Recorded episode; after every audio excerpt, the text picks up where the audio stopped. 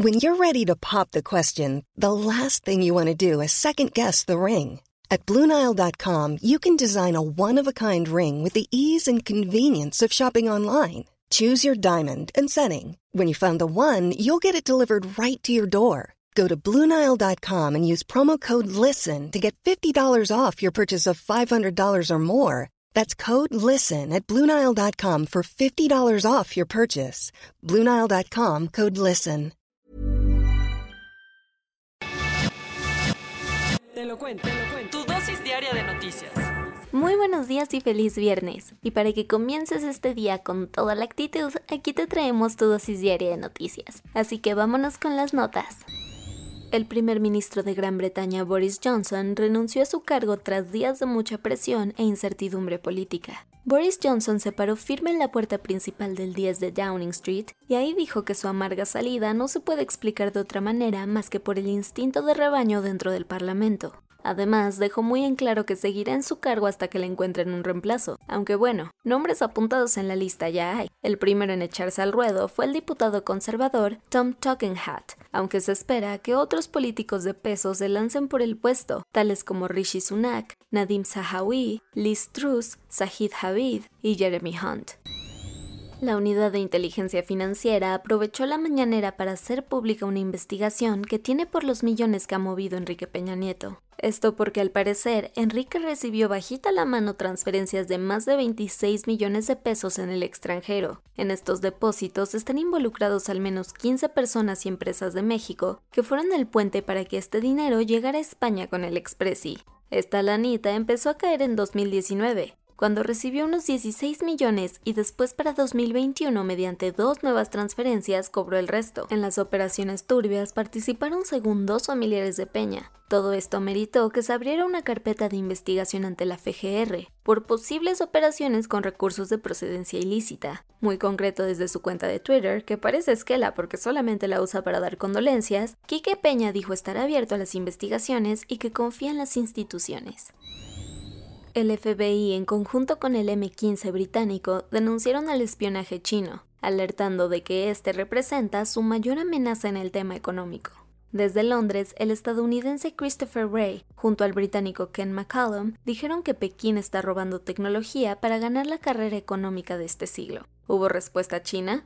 Obviamente. El portavoz del Ministerio de Relaciones Exteriores de China, Xiao Lijiang, desestimó las declaraciones y hasta dijo que Estados Unidos es la nación más bélica de la historia. Como recordarás, las tensiones entre occidentales y chinos vienen escalando desde hace meses, entre denuncias por el uso de espacio aéreo, amenazas por la soberanía de Taiwán y el acercamiento de los orientales con Vladimir Putin.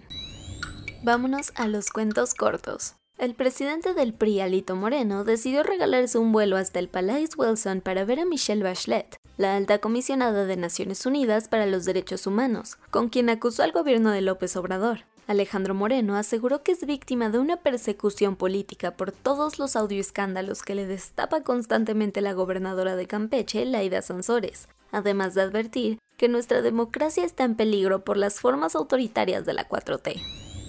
Recep Tayyip Erdogan, el actual presidente de Turquía, honrará al gobierno de López Obrador con una amigable visita a México programada para finales de julio. Quien dio esta noticia fue el canciller mexicano Marcelo Ebrard, que anda dando la vuelta en Indonesia por la cumbre de jefes de Estado y de gobierno del G20, donde acordó el encuentro con su homólogo turco Mevlut Cavusoglu. Como dato curioso, acuérdate que México y Turquía están en el MICTA, un grupo multilateral que tiene con Indonesia, Corea del Sur y Australia.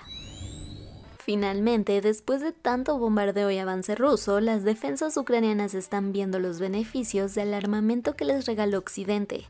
Al menos eso es lo que dijo el presidente ucraniano Volodymyr Zelensky, que agradeció en un discurso televisivo la ayuda militar y aseguró que esta se nota principalmente en las regiones de Gerson y Zaporilla, en el frente sur de la guerra, donde han hecho retroceder a las fuerzas invasoras. Ni el Chapo Guzmán se arma estos escapes. Resulta que cientos de integrantes del grupo yihadista Estado Islámico de África Occidental, conocido comúnmente como ISWAP, lanzaron un super asalto en contra de una prisión a las afueras de Abuya, la capital de Nigeria. Ahí liberaron a 879 presos, de los cuales al menos 64 son militantes de este grupo criminal. Lo curioso es que después de que irrumpieron en el lugar, muchos de ellos regresaron para entregarse voluntariamente, y otros más fueron detenidos nuevamente. Hasta ahora, los prófugos suman en total 440. Fueron 323 víctimas las que dejó el Campo de Mayo, un complejo clandestino del ejército en tiempos de la dictadura en Argentina. Y hasta ahora se hizo justicia, en uno de los juicios más grandes por crímenes de lesa humanidad en la historia de Latinoamérica, el excomandante Santiago Omar Riveros y otros nueve acusados fueron sentenciados a cadena perpetua por las atrocidades que cometieron en ese entonces, esto en los tribunales federales de San Martín, a las afueras de Buenos Aires.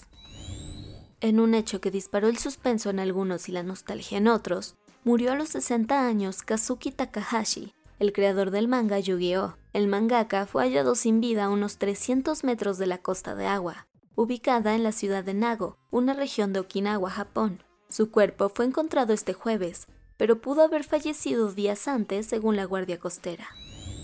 Y eso fue todo por el día de hoy. Yo soy Ceci Centella y nos escuchamos el lunes para tu dosis diaria de noticias. Bye.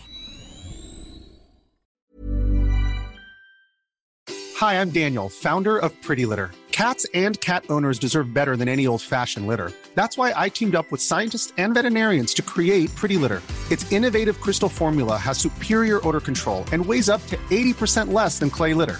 Pretty Litter even monitors health by changing colors to help detect early signs of potential illness. It's the world's smartest kitty litter.